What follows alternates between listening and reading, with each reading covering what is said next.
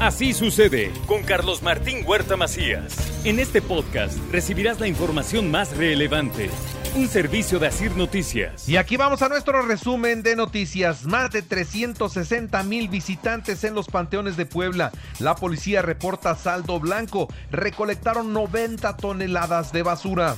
Sí, sí, sí, sí lo han acatado, no hemos tenido mayor problema, este, toda la gente entra con su cubreboca, no hemos tenido aglomeraciones, ¿no? porque se les pide que nada más estén como máximo 40 minutos dentro del, del panteón y eso ha permitido que no haya mucha aglomeración, todo, todo ha estado bajo control. El Instituto Mexicano del Seguro Social inició la vacunación contra la influenza en el Panteón Municipal. A las personas que se formaron, los vacunaron. Es vacuna de influenza para todas las edades. ¿La aplicación es general de la vacuna? Sí, así es, para todas las edades. Bueno, también decirle a todos ustedes que hoy inicia la campaña de vacunación formalmente. Se aplicarán 1.156.230 dosis, así lo da a conocer la Secretaría de Salud. Por otra parte, le doy a conocer que los restauranteros celebran, celebran este puente largo de muertos porque sí les fue bien, se recuperaron, hubo una derrama económica importante para todos. Sí los que se quejan son los que venden el pan. Las hojaldras se quedaron 30% abajo de las ventas que traían antes de la pandemia. La verdad es que sí vendieron, ellos esperaban y querían más, por supuesto. Este año pues tampoco fue la excepción, bajó nuestras ventas un 30%, pues bueno, en los días fuertes que era cuando se esperaba que repuntaran nuestras ventas, pues sí mejoraron, pero no como se esperaba, ¿no?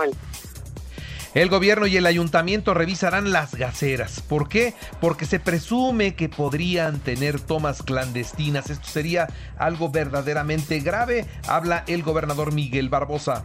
Junto a las gaceras podría haber tomas clandestinas, cercano a ellos. No descartemos que la gacera que está frente a donde fue la explosión tenga ese tipo de relación inadecuada, ilegal. Se va a investigar.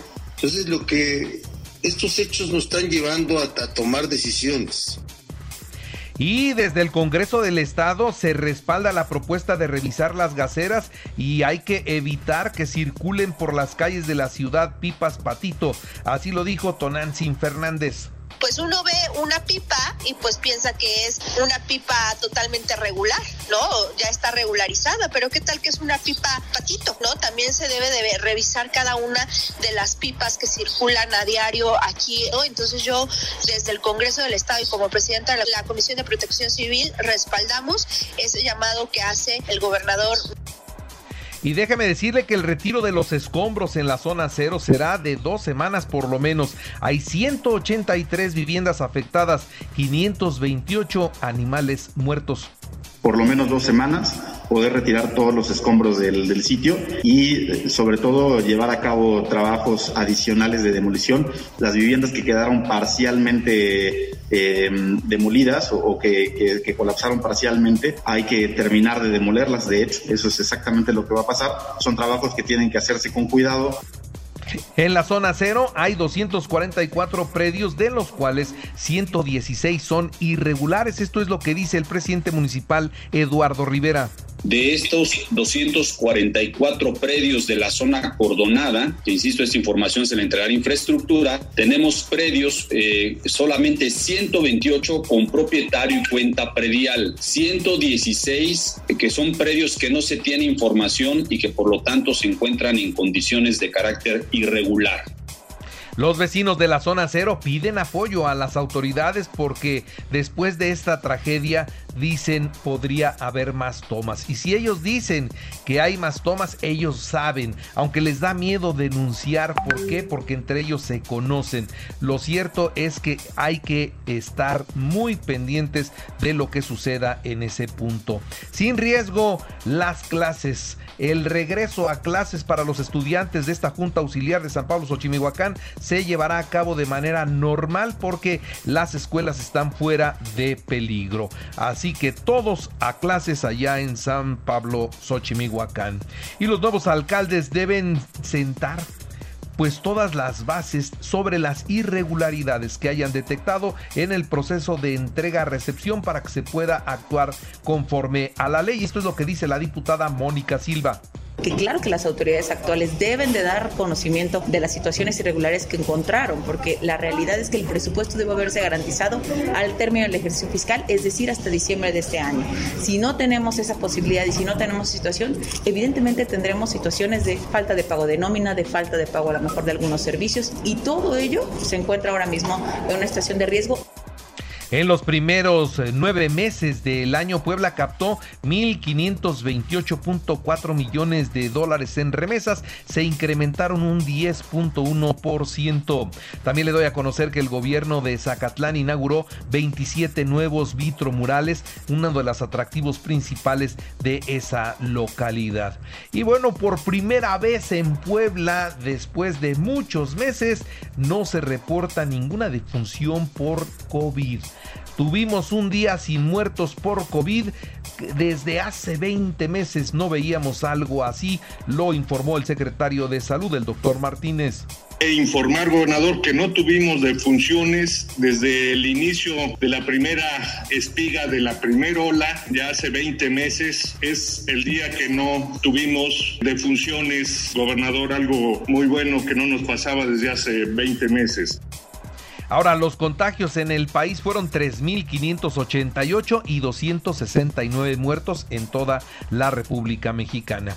Y la Fiscalía de Michoacán informó que hay seis adolescentes entre las 11 personas asesinadas en el municipio de Tangamandapio. Los familiares identificaron y reclamaron los cuerpos de cinco adolescentes, los cuales tenían 17 años y otro cuerpo más que corresponde a un joven de 15 años de edad, así como otros cinco adultos, todos pertenecientes a la localidad de Tarecuato.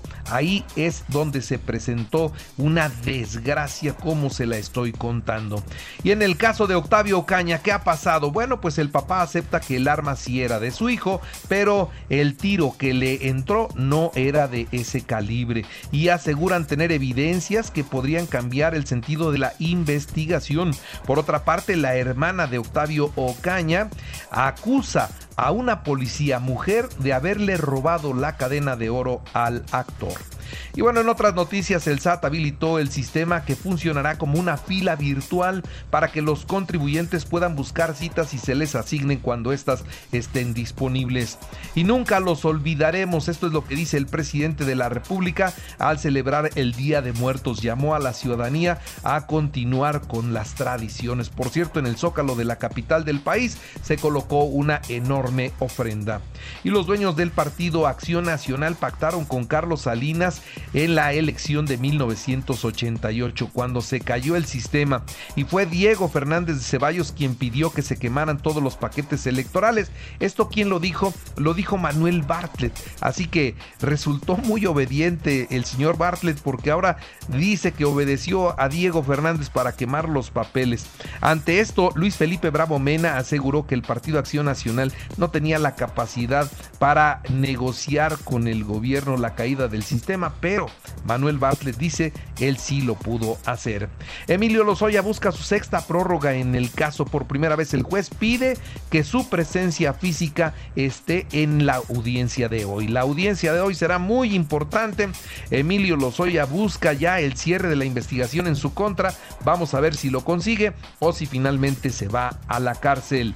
En la cumbre climática de Glasgow. Se anunciaron los dos primeros compromisos de calado. Un plan global para reforestar los bosques del mundo que podría alcanzar hasta 85% de las reservas naturales y como fecha límite se pone en el 2030 y la reducción de hasta un 30% de las emisiones de metano, el gas que señalan como uno de los principales responsables del calentamiento global. Todavía son planes incipientes, pero el compromiso con la firma de más de 100 países nos, nos hace ver una situación alentadora. Y la Casa Blanca se pone mexicana, colocaron por primera vez una ofrenda de muertos. Destaca un bordado de la Virgen de Guadalupe. El altar fue celebrado por el embajador de México en los Estados Unidos, Esteban Moctezuma. Y Estados Unidos aplicará la vacuna anti-COVID de Pfizer a los niños entre 5 y 11 años de edad. Repito, esto es en Estados Unidos, les van a poner vacuna de Pfizer a los niños entre 5 y 11 años de edad. El presidente Biden de inmediato celebró la decisión y la calificó como una noticia alentadora que se pueda vacunar a los niños. Y quitará Facebook el sistema de reconocimiento facial para mayor tranquilidad de sus usuarios. Y en los deportes, los Bravos de Atlanta se proclamaron campeones en la Serie Mundial al vencer 7 a 0 a los Astros de Houston en el sexto juego. Pachuca San Luis a las 7 de la noche y Cruz Azul León a las 9 de la noche partidos pendientes de la Apertura 2021. Las Chivas ratificaron a Ricardo Peláez como director deportivo. El Barcelona venció 1-0 al Dinamo de Kiev en la Champions. El Bayern Múnich 5-2 a Benfica, Juventus 4-2 a Zenit de San Petersburgo. Y en el automovilismo Checo Pérez tendrá un evento de exhibición hoy a las 10 de la mañana en el Paseo de la Reforma. Y por cierto, 200 millones de pesos la derrama económica del Gran Premio de México solo en hospedajes. Así que es muy importante el evento. Y recuerde que así sucede está en iHeartRadio y ahora puede escuchar a toda hora y en cualquier dispositivo móvil o computadora nuestro podcast con el resumen de noticias, colaboraciones y por supuesto entrevistas. Es muy fácil. Entre a la aplicación de iHeartRadio, seleccione el apartado de podcast, elija noticias y ahí encontrarán la portada de Así sucede. Así sucede con Carlos Martín Huerta Macías. La información más relevante ahora en podcast. Sigue disfrutando de iHeartRadio.